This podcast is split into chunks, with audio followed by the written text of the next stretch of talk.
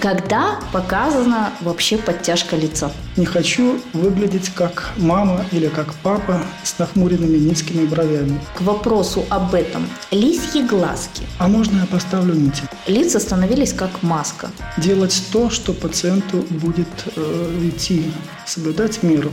Всем привет, это подкаст «Клиника семейная». Сегодня у нас в студии наш замечательный врач с большим опытом работы Бойко Андрей Владимирович. К слову, его очень сложно поймать в нашей клинике, поэтому обязательно подписывайтесь на наши каналы, следите за его записью и записывайтесь к нему на консультацию. Здравствуйте. Добрый день. Мы хотели сегодня с вами поговорить по подтяжке лица, потому что у наших прекрасных девушек есть очень много вопросов, поэтому этому поводу. Когда показана вообще подтяжка лица? Это эстетический вопрос, да? А с годами происходит гравитационный птоз. Гравитационный птоз – это опущение мягких тканей к низу, начиная от лба, бровей, средних зон лица, подбородок, шейная зона. Причем в зависимости от генетики, возраста, порядок опущения ткани может быть различным. А какие вообще методы подтяжки лица есть? Вот я знаю, что есть коронарная подтяжка, смаз-подтяжка, эндоскопический лифтинг. Вообще, ну как бы в моем понимании, да, человека не углубленного в эту ситуацию, для меня это выглядит примерно все одинаково. То есть это все подтяжка лица. А что вообще из этого менее травматично логично и где заметен меньше шов, например. Если брать виды подтяжек, то в зависимости от зоны лица, а их отличается три, допустим, лоб, брови, виски – это верхняя часть лица. Область щек – это, как правило, до губ – это средняя зона лица. Нижние отделы лица – это щеки, где появляется гравитационный птоз в виде брылей. Также шея. Допустим, возьмем молодой возраст. Лифтинг – это не только коррекция возрастных проблем. Бывают хмурые брови, низко опущенные брови у молодых пациенток. Раньше мы рассматривали этот вопрос, все подтяжки – это коррекция возрастных изменений, возрастных дозов. Но чем больше занимаешься этими проблемами, понимаешь, что как, допустим, оттопыренные уши, также могут быть у девушки опущенные низко брови, и в 25 лет придет такая пациентка и скажет, не хочу выглядеть как мама или как папа с нахмуренными низкими бровями. И поэтому эндоскопический лифтинг этот вопрос решает на долгие годы, опять поднимает брови и делает взгляд легким, легким, открытым. Вы рассказали о трех видах э, подтяжек. В зависимости от зоны лица выполняется тот или иной лифтинг лица. Какой из них более травматичный, менее травматичный? У каждого есть свои особенности. Если брать эндоскопический лифтинг, это лифтинг, как правило, слоя тканей и кожи, и мышцы, фасции, который происходит через небольшие доступы. Как правило, я делаю, когда верхний лифтинг, эти доступы не более сантиметра в волосах лба. На висках чуть больше, до полутора сантиметров. И через полгода-год, как правило, ни я, ни мои пациенты их практически не находят. А объем операции делается через эти швы, ну, такой значительный. Возьмем опущение щек, опущение дряблой шеи. Почему я называю дряблой шеей? Потому что очень тонкая кожа, и она с годами становится, теряет тургор свой. Вот коррекцию Пущение щек, дряблости шеи делает смаз-лифтинг лица. Существует много их э, видов. Ну, в зависимости от хирурга, каждый выполняет какие-то свои нюансы, подходы. Я люблю выполнять deep plane фейслифтинг, то есть deep plane обозначает, что поднимается на свое место, возвращается не только кожа, но и глубокий слой опущенных тканей щек. И то же самое с шеей, то есть подтягивается и кожа, и мышцы подкожные, подкожная мышца, платизма. Таким образом, я рассказал об эндоскопическом лифтинге, который может быть в верхней части лица или верхней и средней части лица, и смаз-лифтинге лица, который может захватывать средние зоны щек, нижние зоны лица и подбородок шеи. В зависимости от показаний на консультации, в зависимости от преобладания изменений выбирается тот или иной вид лифтинга.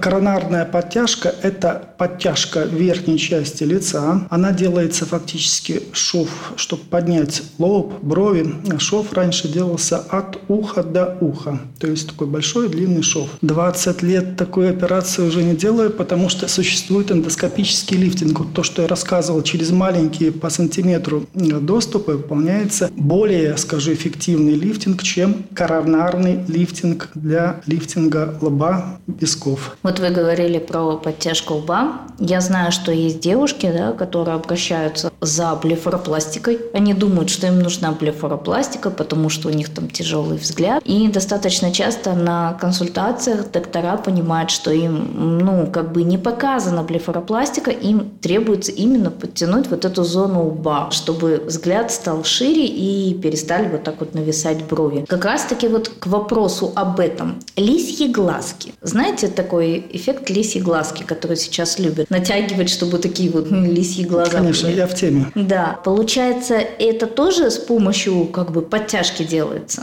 А, эта тема требует, конечно, не только проработки среди пластических хирургов, потому что здесь очень много таких тонких нюансов. Но я постараюсь простым языком объяснить для наших уважаемых э, пациентов. В последнее время наши уважаемые пациентки и мы, хирурги, уделяем очень много внимания тому, что около 30 лет, когда наступает нашим уважаемым пациентам, пускаются края бровей. Это общеизвестный факт. Второй момент немного осложняющий – это наследственность, когда, как я сказал, брови уже находятся в более низкой позиции. И вот к 30-35 годам еще края бровей опустились, и несмотря на верхнюю блефаропластику, взгляд кажется закрытым, не открытым. Да, в таких случаях выполняется тот или иной вид, э, вид эндоскопического лифтинга. Причем здесь два момента, как правильно вы сказали, а насчет лисьего взгляда. Существует разрез глаз, который как бы и есть такой миндалевидный, но он с годами за счет опущения по бокам бровей, он просто закрывается, и мы перестаем видеть этот миндалевидный разрез глаз. Стоит поднять брови, то есть на место их вернуть, края бровей, взгляд опять становится открытым и разрез миндалевидным. Второй момент. Второй момент, когда пациентки приходят и говорят, вот у меня такой округлый разрез глаз, края глаз опущены э, к низу, а глаз как вот грустный очень. Что можно сделать? И тогда специально э, мы идем на то, чтобы подойти поближе к векам и сделать ослабление в области связок наружных кантальных, так называемых, чтобы подтянуть края глаз. Но это делается по показаниям. Э, как бы здесь есть и любители, и женщины, которые хотят выглядеть естественно, они наоборот говорят, хотим естественный взгляд. То есть здесь вполне можно найти компромисс в беседе, понять, что пациент хочет, и сделать то, что наиболее гармонично для каждого пациента. Это не клише, которым штампует если эндоскопический лифтинг, то значит всем миндалевидный взгляд. Нет, здесь, как я сказал, ряд нюансов, которые оговариваются и выбирается наиболее приемлемая методика. Вот мы как раз сейчас поговорили про вот эту вот штамповку, скажем так. Помню, одно время было модно вот делать вот эти подтяжки, и лица у многих звезд, по крайней мере, э, иностранных, например, американских, лица становились как маска. Либо как маска плюс очень натянутый. Прям было ощущение, что человек взяли там за затылок кожу натянули как бы на лицо. И у многих страдала в том числе мимика. Ну и не такие давние случаи, например, Рене Зельвегер, по-моему, тоже такую сделала пластику. И как бы ее фанатам это очень не понравилось. Ну, они там возмущались, что она перестала именно походить наводить на себя. А я вопрос к чему вообще веду? Если делать вот подтяжку, скажем так, лица, действительно ли она превращается вот в эту пластиковую кукольную маску с потерей мимики? Или это не так? Я понимаю, это очень многих волнует и, и заслуженно волнует. Э, буквально, я думаю, что процентов 90 пациентов, которые ко мне приходят, они просят и акцентируют, чтобы выглядеть естественно. И ну, как бы методики, которые есть, я могу сказать, что они позволяют после реабилитационного периода, конечно, выглядеть естественно. Вот лицо, конечно, не должно иметь вид оперированного лица. Да? То, что вы в случае рассказываете, сама профессия определенная, актриса, да, а публичность, публичные личности, Они постоянно, я понимаю, э, их внутренний спрос выглядеть адекватно, да, не меняться. Поэтому их рвение понятно. Но здесь э, хирурги, мы должны придерживать чувство меры, да, делать то, что пациенту будет э, идти соблюдать меру. Ну, сложно ее соблюдать, безусловно, если уже две операции сделаны или больше на одной зоне лица. Но сейчас какой выход? Большой арсенал современных операций.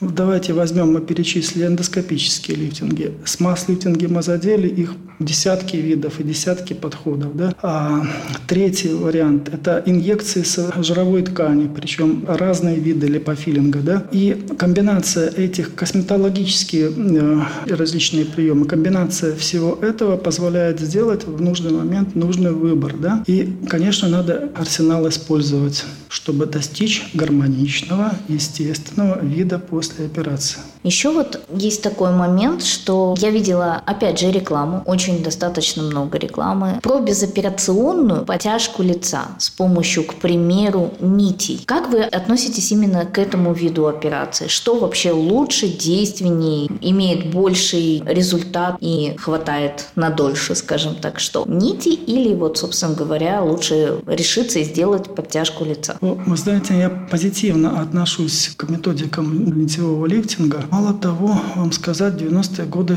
я этим даже увлекался а, специально. В 2006 наверное, году несколько дней стоял, смотрел, как устанавливает автор Аптос нити. Провел в Москве специально для этого несколько дней и использовал какой-то период эти методики широко очень. Они имеют право вполне на свою жизнь по показаниям, да, при небольших опущениях тканей. Таким образом, есть небольшие птозы, небольшие опущения, когда мы видим, что да, вот появились первые намеки на то, что тургор ткани лица снижен, и надо что-то делать. Операцию делать еще надо. Аппаратная косметология не срабатывает, и пациентка, это, как правило, женщины с небольшим после 30 ищут, как решить этот вопрос. В данном случае почему нет?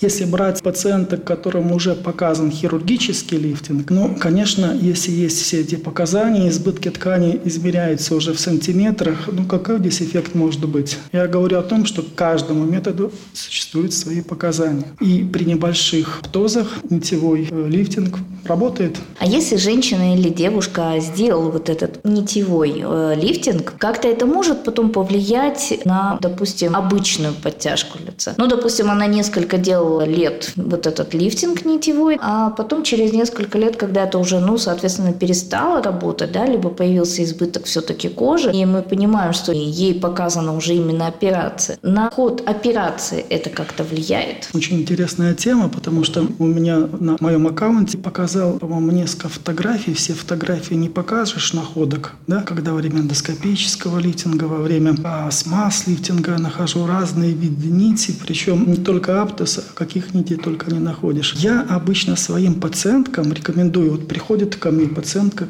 я говорю, что ну еще годика два точно можно не делать вам смаз лифтинг, давайте через два годика встретимся. Это нередко бывает. А можно я поставлю нити? Можно. Но какие здесь рекомендации? Ставьте. Они должны быть рассасывающиеся лучше всего. Раз. И до операции должно быть ну, не менее одного года. После года работать можно более спокойно и комфортно хирургу. То есть, ну, если нити есть, не рассасывающиеся, отказывать в операции нет. Самое главное, пациент должен предупредить хирурга, чтобы это не было как находки. А что это такое во время операции? Да? Пациент предупредил, и мы уже видим, что когда сталкиваемся с какими-то вариантами анатомического строения, это связано с нитями. Так проще. Большое спасибо, Андрей Владимирович, что вы пришли на наш подкаст, что мы с вами записали. Вам спасибо, что дали возможность мне высказаться. Друзья, в описании подкаста есть ссылочки на наши социальные сети. Вы всегда можете написать туда интересующие вас вопросы, и обязательно мы разберем это с нашими прекрасными пластическими хирургами. Сегодня я напоминаю, что мы разобрали тему подтяжки лица, то, что всех так всегда беспокоило, будет ли лицо выглядеть как маска, Обязательно ли мне нужно делать блеферопластику или может помочь подтяжка лба. А также разобрали тему всем известных лисьих глазок. С вами был подкаст «Клиника семейная». Услышимся.